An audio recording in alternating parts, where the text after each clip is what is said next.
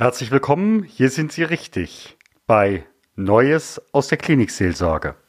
Neues aus der Klinikseelsorge. Mein Name ist Stefan Hund. Ich bin sowohl evangelischer Pfarrer in einem Großklinikum als auch Begleiter für Unternehmer und Führungskräfte in Schweigezeiten zur Gelassenheit auf Augenhöhe. Hier erfahren Sie unter stefanhund.com mehr über mich und meine Arbeit. Aber nun zurück zum Podcast. Los geht's. Schön, dass Sie auch im vierten Teil von fünfen des Gespräches mit Sabine Eller dabei sind. Ich wünsche Ihnen wie immer einen großen Erkenntnisgewinn. Bis hin dazu, es, man könnte ja auch auf die Idee kommen zu sagen, aus dem aus der Asche möchte ich mir einen Diamanten pressen lassen. Ich hoffe nicht, dass der irgendwann mal runterfällt und, äh, und man ihn Oder suchen muss. Geht. Das ist ja, wäre in der Schweiz möglich und die bieten letztendlich auch an zu sagen, sie nehmen einen Teil der Asche oder die komplette Asche, die zum Diamanten gemacht wird. Und es wäre dann in der Tat so, was passiert, wenn der Diamant verloren geht, runterfällt. Aber ähm, das ist eine Lösung, die man dann ähm, als Weg wählt in die Schweiz. Das wird natürlich in der Öffentlichkeit sehr benannt, aber nachgefragt hatte ich es einmal als Nachfrage, mhm. aber es ist eher das, was man halt, also drüber redet, wofür aber die Entscheidung nachher seltenst geht. Also was aber eine Möglichkeit ist, geht ja immer darum, die Frage, was zu behalten und was zu erinnern. Mhm. Und da gilt es ja auch zu gucken, vielleicht gibt man in den Sarg, äh, ein Teil eines Bandes äh, geht mit in den Sarg, ein Teil bleibt bei einem selbst oder aber mit einer Knetmasse einen Fingerabdruck zu machen, aus dem er sich ein Schmuckstück nachher macht. Also immer zu gucken, ähm, oder wenn, gerade wenn Kinder sterben, auch nochmal zu gucken, was, was kann man behalten? Ist es ein Fingerabdruck, ein mhm. Handabdruck, manchmal auch eine Haarlocke? Das, mhm. ähm, was kann es einfach sein, was dem Behalten dient? Mhm. So, oder beim äh, Kind aus dem Krankenhaus dann auch das, äh, das Schildchen vom Krankenhaus, Bilder zu machen, auch der gestorbenen Menschen, also Totenfotografie hat ja eine ganz alte Tradition. Also da zu gucken, was ist denn dienlich zu behalten. Mhm. Mhm. Jetzt ist derjenige gestorben. Welche Möglichkeiten habe ich als Angehörige? Also die erste Überschrift ist Zeit lassen. Es gibt nichts, was uns drängt. Gar nichts. Also Zeit lassen heißt ähm, vielleicht auch erstmal sich ans Bett zu setzen, zu gucken, wer soll noch dazukommen.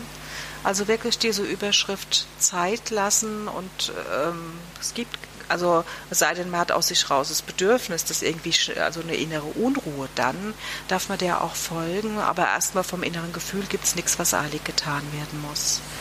Dann zu gucken, wie lange möchte man denn auch mit dem gestorbenen Menschen verbringen, also was wir klassisch als Totenwache kennen, ja aus mhm. unserer Tradition heraus auch, äh, zu gucken. Es muss natürlich zwischendurch ähm, Arzt oder Ärztin gerufen werden, um Totenschein auszustellen.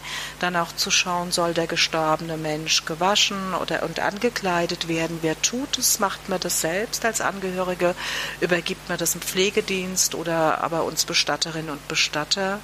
Und ganz häufig frage ich die Angehörigen, ob sie mittun möchten. Mhm. Und das ist sehr unterschiedlich. Ähm, wie sie das tun. Manchmal sind sie einfach nur dabei und ich erinnere eine Frau, die sagte, ja, ich möchte zugucken und mein Mann wurde so gerne massiert und er war im Hospiz schon komplett gewaschen. Ich habe gesagt, ja, ich habe äh, Lavendelöl dabei und ich kann ihn gern mhm. auch nochmal ölen. Und dann habe ich ihn angekleidet, wir haben ihn in den Sarg gebettet und ich habe sie ein Jahr später, und dann hat sie gesagt, er sieht aus wie nach einer Massage. Und ich habe sie ein Jahr später getroffen, die sie sagte, das war in diesem ganzen Prozess für sie das kostbarste Bild, ihn mhm. wie nach einer Massage im Sarg liegend zu sehen. Ähm, oder ein Mann, der seiner Frau während der äh, Krebserkrankung immer den Rücken eingecremt hat, der auch nach dem Tod uns das Waschen und Ankleiden überlassen hat, aber genau dieses Rückeneincremen nochmal mhm. gemacht mhm. hat. Ähm, bis hin zu auch in diesem Dialog eine Frau, die wirklich unter Schmerzen auch gestorben ist, trotz bester Palliativen versucht, es einzustellen äh, und auch angespannt im Bett lag. Da haben die Töchter, auch junge Töchter, ihr die Haare gewaschen, äh, sie angekleidet, das Schönste, sie geschminkt und sie lag wirklich nachher, war eine Entspannung sichtbar, wirklich mit einem Lächeln im Bett mhm. und für die Töchter auch was ganz Kostbares, auch diese Verwandlung der Mutter zu sehen und da fällt mir noch eine Verwandlung ein. Ich habe auch mit einer Tochter zusammen äh, in einem Krankenhaus äh, die Mutter gewaschen, die dement war.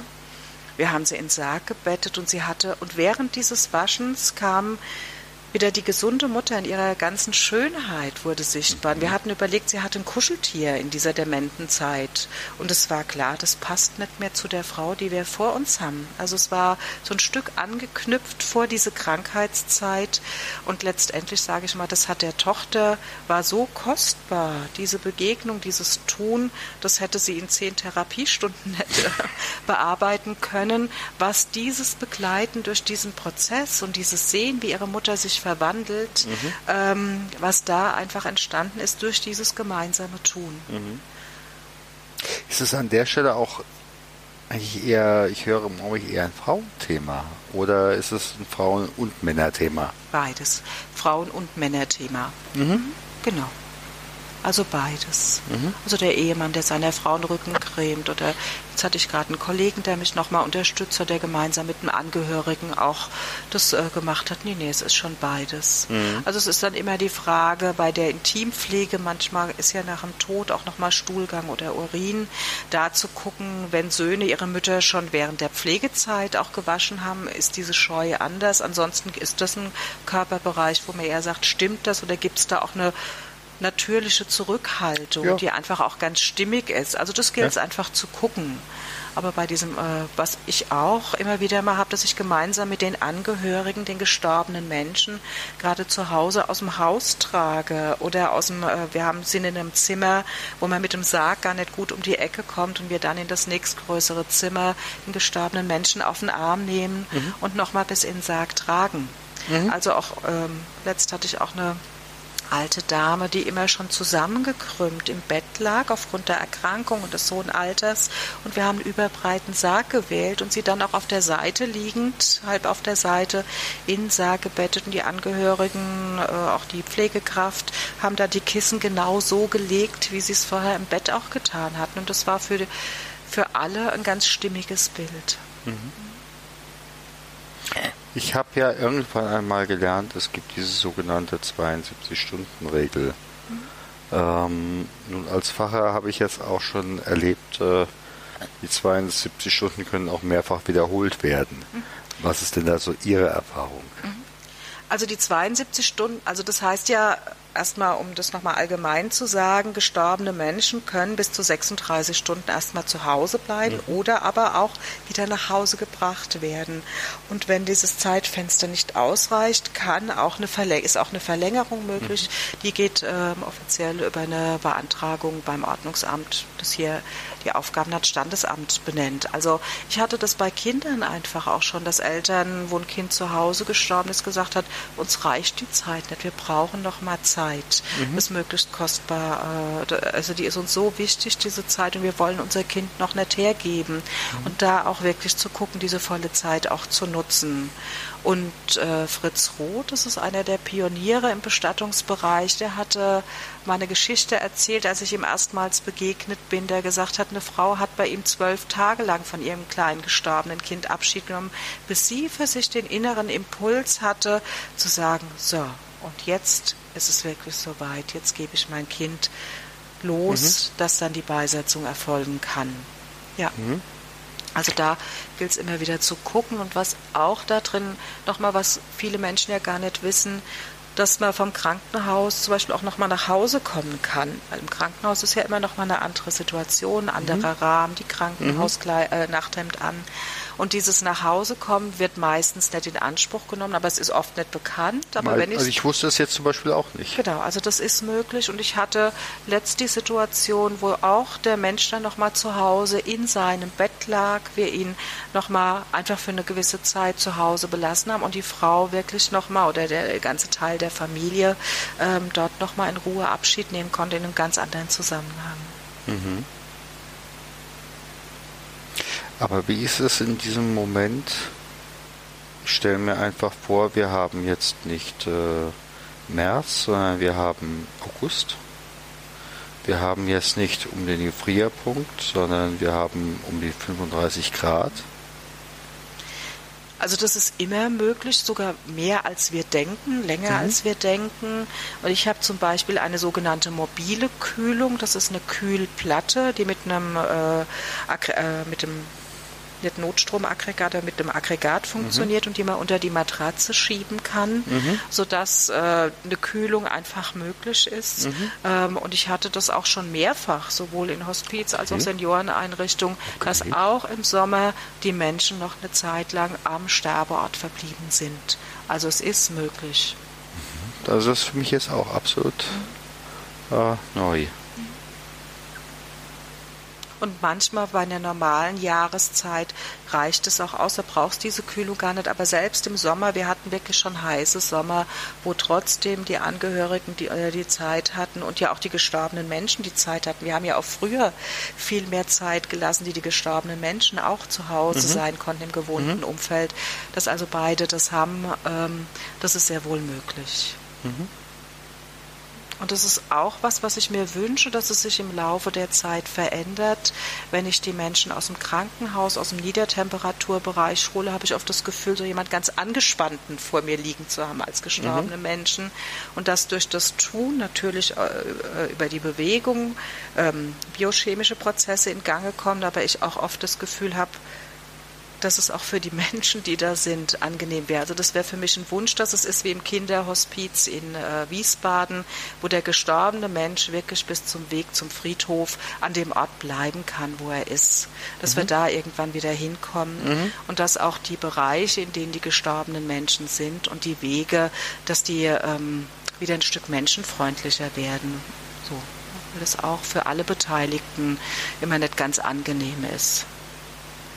Also das ist auch was, was so ein Stück ein unbenanntes Thema ist, aber was ich mir einfach wünsche und was ja in der alten Tradition auch war, dass die Menschen zu Hause geblieben sind bis zum Tag der Beisetzung. So, so war es dann. Ich weiß von meiner Urgroßmutter, dann haben sie, das war in Rheinhessen, dann haben sie praktisch von der Binding in Mainz äh, diese Gefrier, diese Eisblocks geholt und das Zimmer damit äh, gekühlt, so, damit es möglich wurde. Also es war also auch da ein Stück, ich gehe ja auf der einen Seite ein Stück neue Wege und gleichzeitig sind es auch alte Wege. Also auch zu gucken, wo können wir auch an alte Traditionen wieder anknüpfen.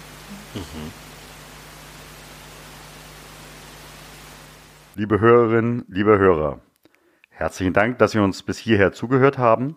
Wir sind jetzt an unserer um die 15 Minuten Grenze und äh, ich bitte Sie, wenn Sie uns weiter zuhören möchten, einfach die nächste Folge anzuklicken. Gott segne dich und behüte dich. Gott lasse leuchten sein Angesicht über dir und sei dir gnädig. Gott erhebe sein Angesicht auf dich und schenke dir Frieden. Geh hin im Frieden Gottes.